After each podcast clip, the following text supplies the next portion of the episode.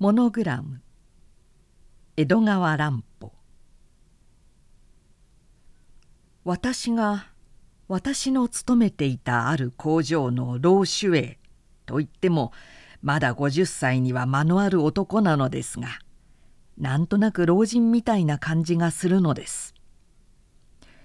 栗原さんと心安くなって間もなくおそらくこれは栗原さんのとっておきの話の種で彼は誰にでもそうした打ち明け話をしても差し支えのない間柄になると待ちかねたようにそれを持ち出すのでありましょうが私もある晩のこと守衛室のストーブを囲んでその栗原さんの妙な経験談を聞かされたのです。栗原さんは話し上手な上になかなか小説家でもあるらしくこの小話めいた経験談にもどうやら作為の跡が見えぬではありませんがそれならそれとしてやっぱり捨てがたい味がありそうした種類の打ち明け話としては私はいまだに忘れることのできないものの一つなのです。栗原さんの話っぷりを真似て次にそれを書いてみることにいたしましょうか。いやはや落とし話みたいなお話なんですよ。でも先にそれを言ってしまっちゃお慰みが薄い。まあ当たり前のえー、おのろけのつもりで聞いてくださいよ。私が四十の声を聞いて間もなく四五年後のことなんです。いつもお話しする通り私はこれで相当の教育は受けながら妙に物事に秋っぽいたちだものですから何かの職業についても大抵一年とは持たない。次から次と商売買いをしてとうとうこんなものに落ちぶれてしまったわけなんですがその時もやっぱり一つの職業をよして次の職業をめっける間のつまり失業時代だったのですね。ご承知のこの年になって子供はなしヒステリーの家内と狭いうちに差し向かいじゃやりきれませんや。私はよく浅草公園へ出かけて所在のない時間を潰したものです。いますねあそこには。公園といってもロックの見せ物小屋の方でなく池から南の林になった共同ベンチのたくさん並んでいる方ですよ。あの風雨にさらされてペンキが剥げ白っぽくなったベンチにまたは捨て石や木の株などにちょうどそれらにふさわしく浮世の雨風に攻めさいなまれて気の抜けたような連中が隙間もなくこう思案に暮れたという格好で腰をかけていますね。自分もその一人としてあの光景を見ていますとあなた方にはお分かりにならないでしょうがまあ何とも言えない物悲しい気持ちになるものですよ。ある日のこと私はそれらのベンチの一つに腰を下ろして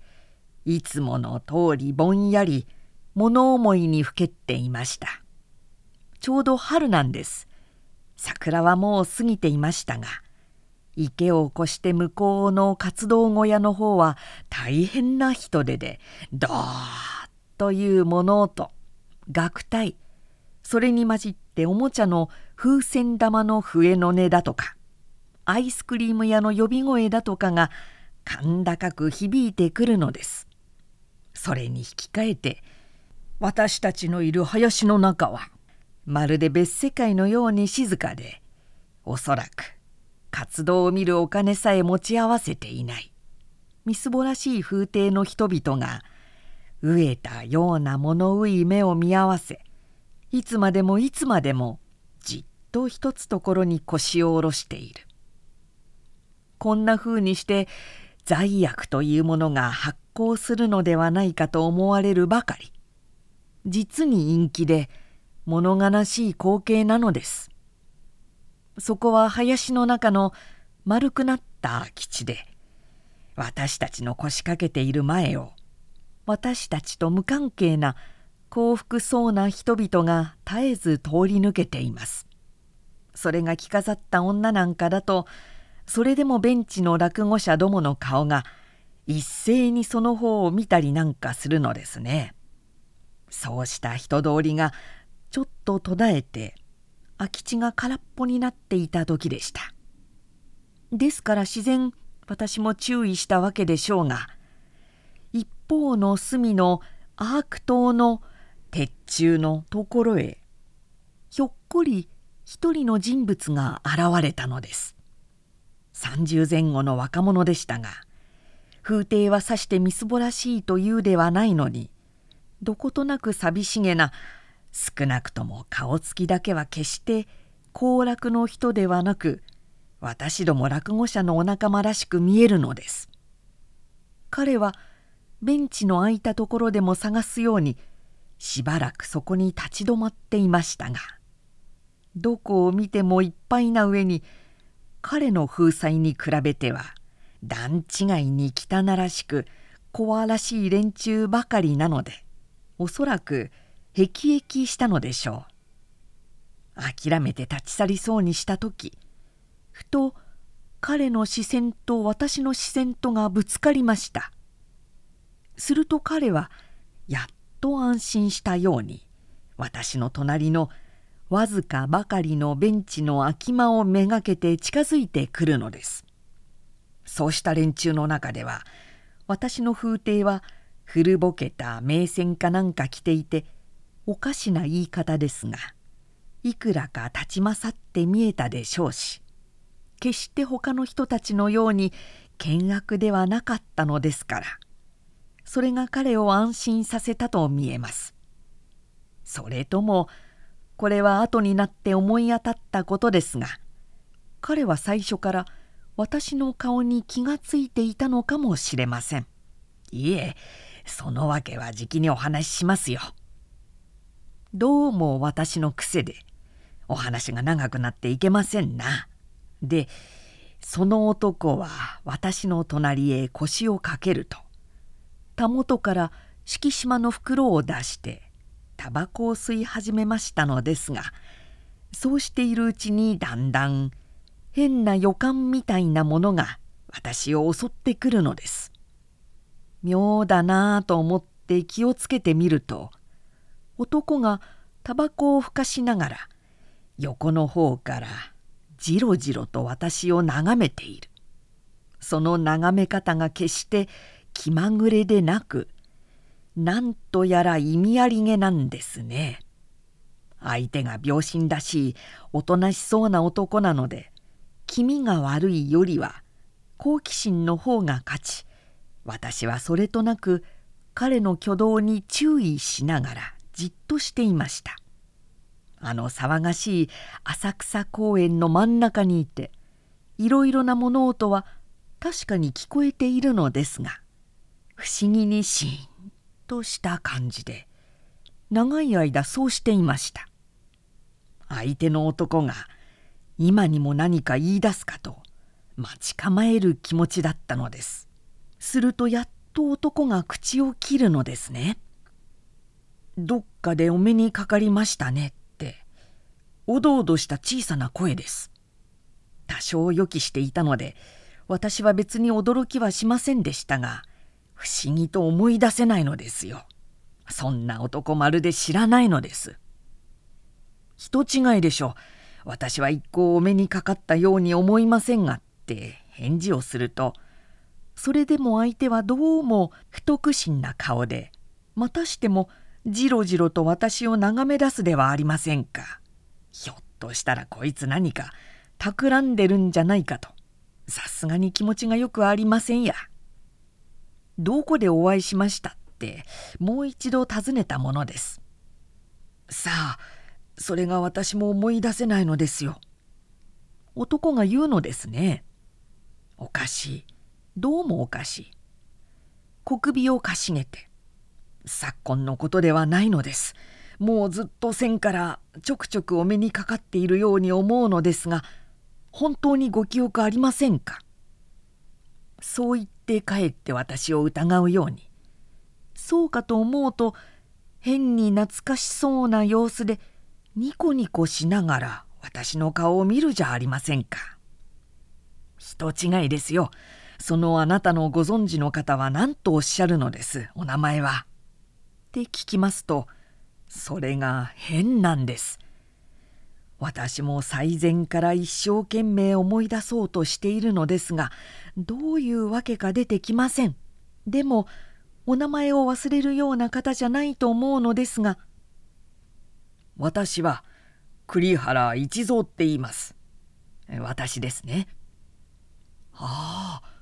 さようですか私は田中三郎っていうのですこれが男の名前なんです私たちはそうして浅草公園の真ん中で名乗り合いをしたわけですが妙なことに私の方はもちろん相手の男もその名前にちっとも覚えがないというのです。バカバカしくなって私たちは大声を上げて笑い出しました。するとするとですね相手の男のつまり田中三郎のその笑い顔がふと私の注意を引いたのです。おかしなことには私までがなんだか彼に見覚えがあるような気がしだしたのです。しかもそれがごく親しい窮地にでも巡り合ったように妙に懐かしい感じなんですね。そこで突然笑いをやめてもう一度その田中と名乗る男の顔をつくづく眺めたわけですが同時に田中の方でもぴったりと笑いを収めやっぱり笑い事じゃないといった表情なんです。これが他の時だったらそれ以上話を進めないで別れてしまったことでしょうが今言う失業時代で退屈で困っていた際ですし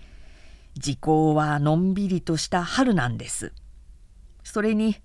見たところ私よりも風体の整った若い男と話すことは悪い気持ちもしないものですから。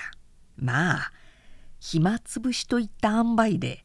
へんてこな会話を続けていきました。こういう具合にね。妙ですね。お話しているうちに私もなんだかあなたを見たことがあるような気がしてきましたよ。これは私です。そうでしょう。やっぱりそうなんだ。しかも道で行き違ったというようなちょっと顔を合わせたくらいのとこじゃありませんよ。確かに。そうかもしれませんね。あなたお国はどちらです？三重県です。最近初めてこちらへ出てきまして、今勤め口を探しているようなわけです。してみると、彼もやっぱり一種の失業者なんですね。私は東京のものなんだが、で、ご上京なすったのはいつ頃なんです？まだ一月ばかりしか経ちません。その間にどっかでお会いしたのかもしれませんね。いえ、そんな昨日今日のことじゃないのですよ。確かに数年前からあなたのもっとお若い自分から知ってますよ。そう。私もそんな気がする。三重県と。私は一体旅行嫌いで若い自分から東京を離れたことはほとんどないのですがことに三重県なんて髪型だということを知っているぐらいではっきり地理もわきまえない始末ですから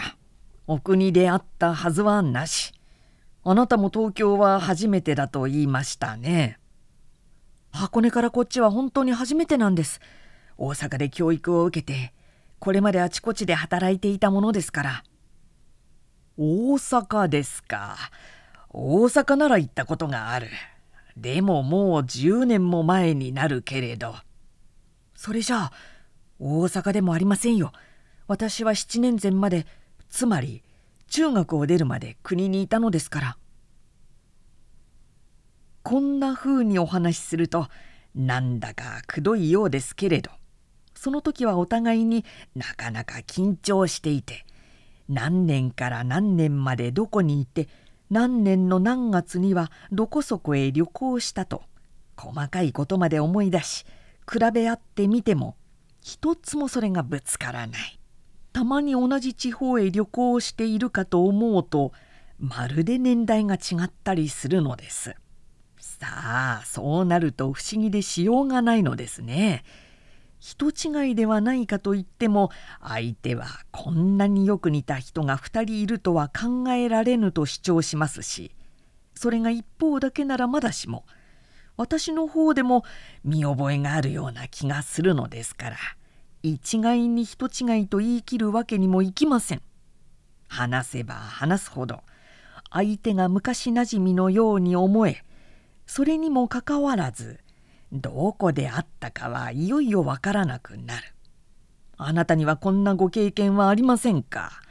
実際へんてこな気持ちのものですよ。神秘的そうですなんだか神秘的な感じなんです。暇つぶしや退屈を紛らすためばかりではなくそういうふうに疑問が前奏的に高まってくると必要にどこまでも調べてみたくなるのが人情でしょうね。が結局わからないのです。多少焦り気味で思い出そうとすればするほど頭が混乱して2人が以前から知り合いであることは分かりすぎるほど分かっているではないかなんて思われてきたりするのです。でもいくら話してみても要領を得ないので私たちはまたまた笑い出すほかはないのでしたしかし要領は得ないながらもそうして話し込んでいるうちにお互いに好意を感じ以前はいざ知らず少なくともその場からは忘れがたい馴染みになってしまったわけです。それから田中のおごりで池のそばの喫茶店に入りお茶を飲みながらそこでもしばらく私たちの機嫌を語り合った後その日は何事もなく別れました。そして別れる時にはお互いの住所を知らせちとお遊びにと言い交わすほどの間柄になっていたのです。それがこれっきりで済んでしまえば別段お話しするほどのことはないのですがそれから45日たって妙なことが分かったのです田中と私とはやっぱりある種のつながりを持っていたことが分かったのです。初めに言った私のおのろけというのはこれからなんですよ。栗原さんはここでちょっと笑ってみせるのです。田中の方ではこれは当てのある就職運動に忙しいと見えて一向訪ねてきませんでしたが私は例によって時間つぶしに困っていたものですからある日ふと思いついて彼の泊まっている上野公園裏の下宿屋を訪問したのです。もう夕方で彼はちょうど外出から帰ったところでしたが私の顔を見ると待っていたと言わぬばかりにいきなり「分かりました分かりました」と叫ぶのです。例のことねすっかり分かりましたよ。夕べです。昨夜床の中でね、はっと気がついたのです。どうもすみません。やっぱり私の思い違いでした。一度もお会いしたことはないのです。しかし、お会いはしていないけれど、まんざらご縁がなくはないのですよ。あなたはもしや、北川澄子という女をご存知じゃないでしょうか。やぶから棒の質問でちょっと驚きましたが、北川澄子という名を聞くと遠い遠い昔の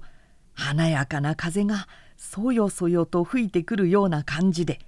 数年来の不思議な謎がいくらかは解けた気がしました知ってますでもずいぶん古いことですよ。1415年も前でしょうか。私の学生時代なんですから。というのはいつかもお話ししました通り私は学校にいた自分はこれでなかなか交際家でして女の友達などもいくらかあったのですが北川澄子というのはその中の一人で特別に私の記憶に残っている女性なのです。何々女学校に通っていましたがね。美しい人で我々の仲間のカルタ会なんかではいつでも第一の人気者。というよりはクイーンですね。美人な代わりにはどことなく剣がありこう近寄りがたい感じの女でした。その女にね栗原さんはちょっと言い渋って頭をかくのです。実は私は惚れていたのですよ。しかもそれが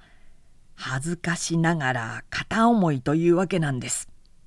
そして私が結婚したのはやっぱり同じ女学校を出た仲間では第二流の美人。いや今じゃ美人どころか手に負えないヒステリー患者ですが。当時はまあまあ10人並みだったご承知のお園なんです。手頃なところで我慢しちまったわけですね。つまり北川澄子という女は私の昔の恋人であり家内にとっては学校友達であったのです。しかしその澄子を三重県人の田中がどうして知っていたか。またそれだからといってなぜ私の顔を見覚えていたかどうも腑に落ちないのですねそこでだんだん聞き出してみますと実に意外なことが分かってきました田中が言うにはちょうどその前の晩に寝床の中ではっとあることを思い出したのだそうです。どういうわけで私を見覚えていたかについてですね。でかり疑問が解けてしまったので早速そのことを私に知らせようと思ったのだけれどあいにくその日はあつまり私が彼を訪問した日ですね。就職のことで先約があったために私のところへ来ることができなかったというのです。そんな断りを言った後で田中は机の引き出しから一つの品物を取り出して「これをご存知じゃないでしょうか」というのです。見るとそれは生めかしい懐中鏡なんですね。だいぶ流行遅れの品ではありましたがなかなか立派な若い女の持っていたらしいものでした。私が一向知らないと答えますと「でもこれだけはご存知でしょうね」田中はそう言ってなんだか意味ありげに私の顔を眺めながらその二つ折りの懐中鏡を開き塩勢らしい切れ字にはめ込みになった鏡を器用に抜き出すとその後ろに隠されていた一枚の写真を取り出して私の前に突きつけたものです。それが驚いたことには私自身の若い自分の写真だったではありませんか。この懐中鏡は私の死んだ姉の形見です。その死んだ姉というのが今言った北川澄子なのですよ。びっくりなさるのはごもっともですが実はこういうわけなんです。そこで田中の説明を聞きますと彼の姉の澄子はある事情のために小さい自分から東京の北川家に養女になっていてそこから何々女学校にも通わせてもらったのですが彼女が女学校を卒業するかしないに北川家に非常な不幸が起こりやむを得ず郷里の実家につまり田中の家に引き取られてそれからしばらくすると彼女は結婚もしないうちに病気が出て死んでしまったというのです。私も私の家内も迂闊にもそうした出来事を少しも知らないでいたのですね実に意外な話でしたでその澄子が残していった持ち物の中に一つの小さな手文庫があって中には女らしくこまごました品物がいっぱい入っていたそうですがそれを田中は姉の形見として大切に保存していたわけです。この写真に気がついたのは姉が死んでから1年以上も経った自分でした。田中が言うのですね。こうして懐中鏡の裏に隠してあるのですからちょっと分かりませんその時は何でも暇に明かして手文庫の中の品物を検査していたのですがこの懐中鏡をひねくり回しているうちにひょっこり秘密を発見してしまったのです。で昨夜寝床の中でその写真のことを思い出しそれですっかり疑問が解けたわけでした。なぜと言って私はその後も折があるごとにこのあなたの写真を抜き出して死んだ姉のことを思い浮かべていたのですからあなたという人は私にとっては忘れることのできない深いおなじみにそういないのです先日お会いした時にはそれをどう忘れして写真ではなく実物のあなたに見覚えがあるように思い違えたわけなのです。またあなたにしても田中はニヤニヤ笑うのですね。写真までやった女の顔をお忘れになるはずはなくその女の弟のことですから私に姉の面影があってそれをやっぱり以前にあったように誤解なすったのではありますまいか。聞いてみれば田中の言う通りにそういないのです。しかしそれにしても腑に落ちないのは写真はまあいろいろな人にやったことがあるのですから澄子が持っていても不思議はありませんけれどそれを彼女が懐中鏡の裏に秘めていたという点です。なんだか彼女と私と立場が反対になったような気がしましてね。だって片思いの私の方にこそそうした仕草をする理由はありましょうが。澄子が私の写真などを大切にしている道理がないのですからね。ところが田中にしてみますと私と澄子との間に何か妙な関係があったものと独断してしまってもっともそれは無理もありませんけれどその関係を打ち明けてくれと言って迫るのです。で彼が言うのですね。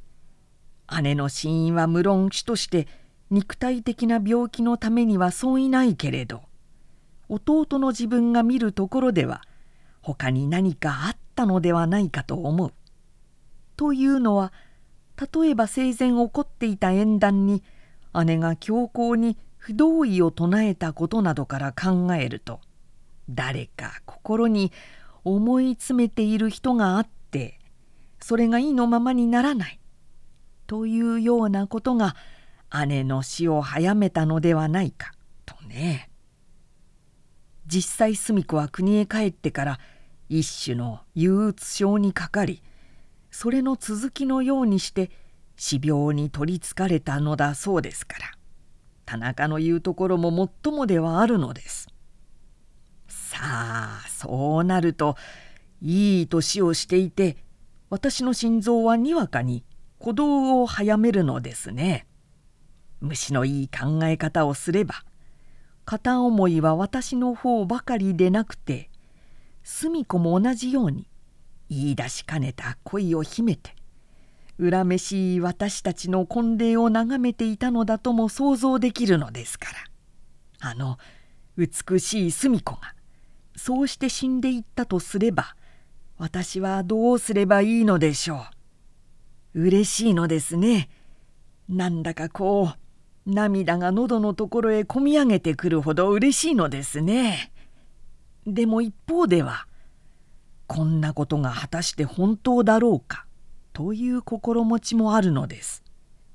澄子は私などに恋するにはあまりに美しくあまりに気高い女性だったのですからそこで私と田中との間に妙な押し問答が始まったのですよ。私は大事を取るような気持ちで「そんなことがあるはずはない」と言えば田中は「でもこの写真をどう解釈すればいいのだ」と詰め寄る。でそうして言い合っているうちに私はだんだん感傷的になっていってついには私の片思いを打ち明けてそういうわけだから澄子さんの方で私を思っていてくれたなんてことはありえないと実はその反対をどれほどか希望しながらまあ強弁したわけなんです。ところが話し話し懐中鏡をもてあそんでいた田中がふと何かに気がついた様子で「やっぱりそうだ!」と叫ぶのですよ。それが大変なものを発見したのです。懐中鏡のサックはさっきも言ったように塩瀬で作った二つ折りのものでその表面の麻の初なぎかなんかの模様の間に隅っこの鉄さびらしく目立たぬ色糸で英語の組み合わせ文字の刺繍がしてあったのですがそれが愛の字を S で包んだ形にできているのです。私は今までどうしてもこの組み合わせ文字の意味がわからなかったのです。田中が言うのですね。S はなるほど隅子の頭文字かもしれませんが愛の方は実家の田中にも陽花の北側にも当てはまらないのですからね。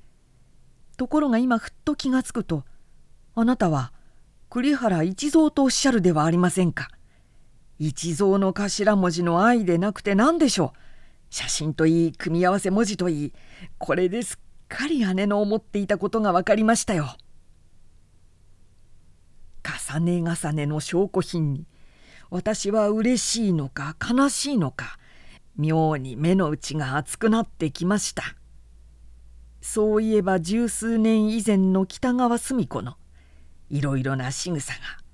今となってはいちいち意味ありげに思い出されます。あの時あんなことを言ったのはそれでは私への謎であったのか。あの時こういう態度を示したのはやっぱり心あってのことだったのかと。年がいもないと笑ってはいけません。次から次へ。甘い思い出に浸るのでした。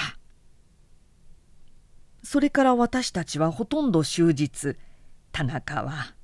姉の思い出を私は学生時代の昔話を事実が遠い過去のことであるだけに少しも生々しいところはなくまた嫌味でもなくただ懐かしく語り合いました。そして別れる時に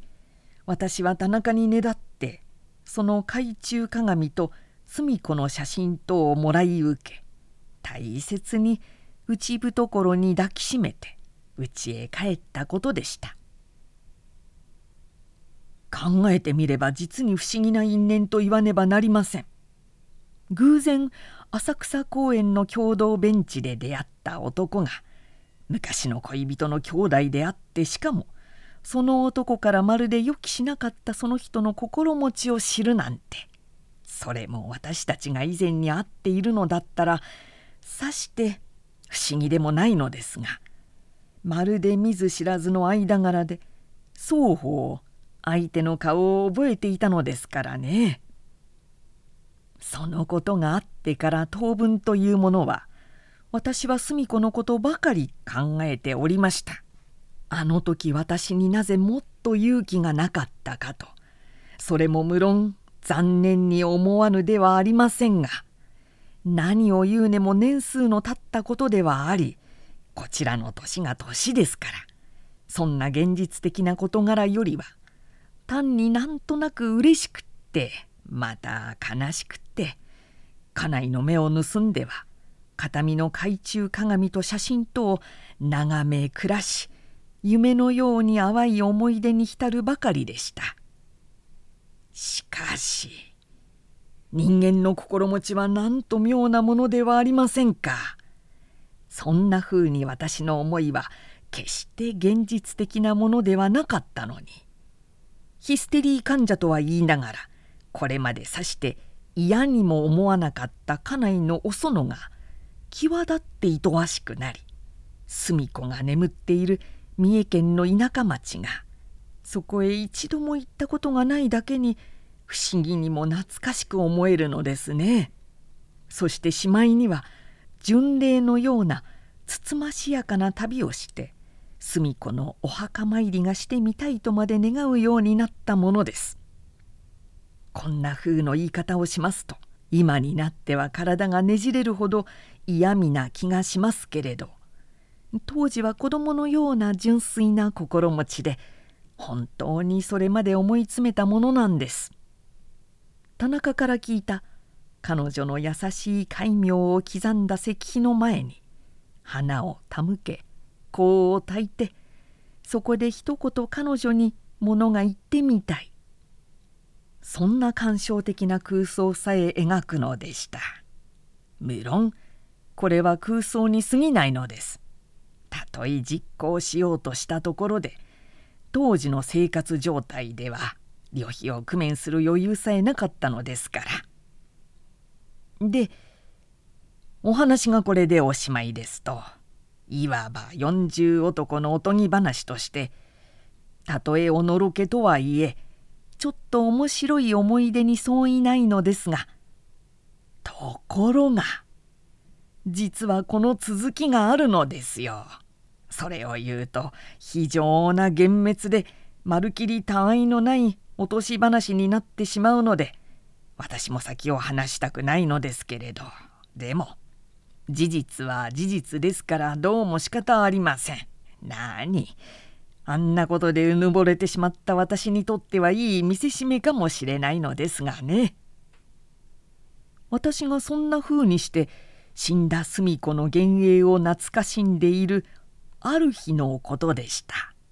ちょっとした手抜かりで例の懐中鏡と澄子の写真と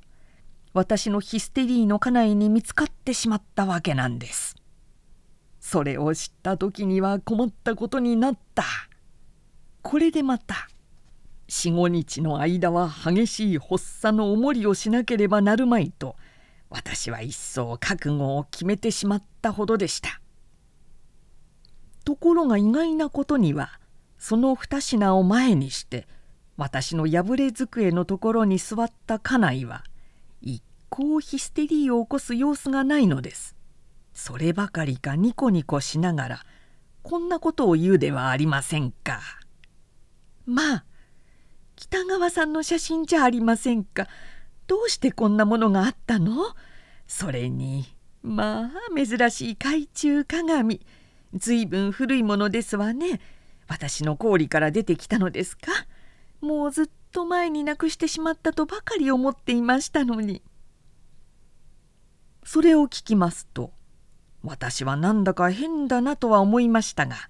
まだよくわからないでぼんやりしてそこに突っ立っておりました家内はさも懐かしそうに懐中鏡をもてあそびながら「私がこの組み合わせ文字の刺繍を置いたのは学校に通っている頃ですわ。あなたこれが分かって?」そう言って30歳の家内が妙に色っぽくなるのですよ。一蔵の愛でしょ？園の S でしょ？まだあなたと一緒にならない前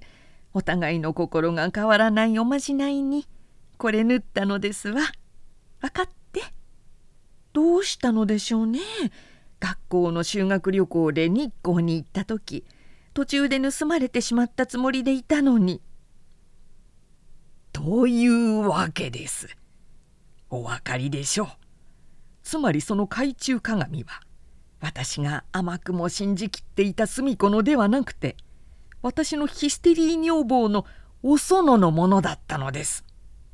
園も隅も頭文字は同じ S でとんだ思い違いをしたわけです。それにしても